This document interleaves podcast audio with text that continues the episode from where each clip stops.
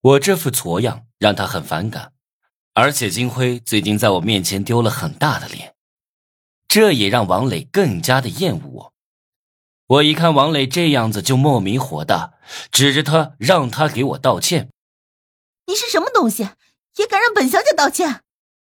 王磊刚冲我怒吼完，转眼就蠕动着嘴唇冲我说了一句：“对不起，我错了。”这还差不多。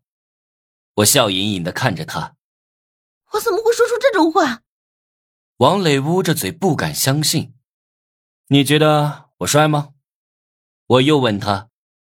帅。王磊不受控制的开口，话说出来，连他自己都不信。我又说，既然觉得我帅，就来亲我一口。亲你？王磊对我呸了一口。呸！我就算是金猪也不会亲你。但是紧接着，王磊就不由自主的走到我面前。亲昵的捧着我的脸，在我的嘴唇上亲了一下，哼，好香。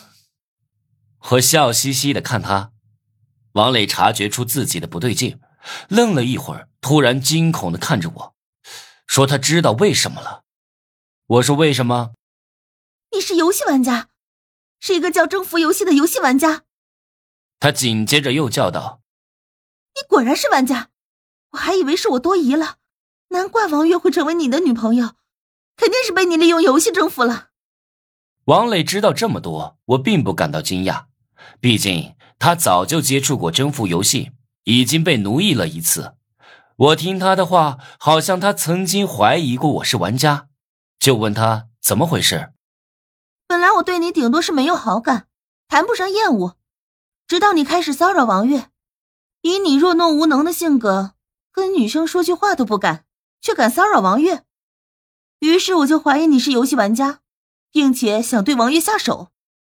从那之后，王磊就想尽办法阻止我，让我出丑，而让他打消怀疑的原因让我啼笑皆非，居然是因为我经常被金辉欺负。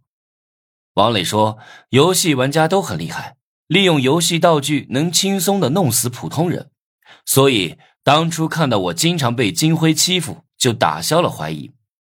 了解这一切后，我无奈的苦笑。看起来王磊的原主人很强悍啊，至少在征服王磊的时候，是一路吊打身边的普通人的，不像我，还经常被金辉暴打。考虑到这一点，我更加不能暴露身份。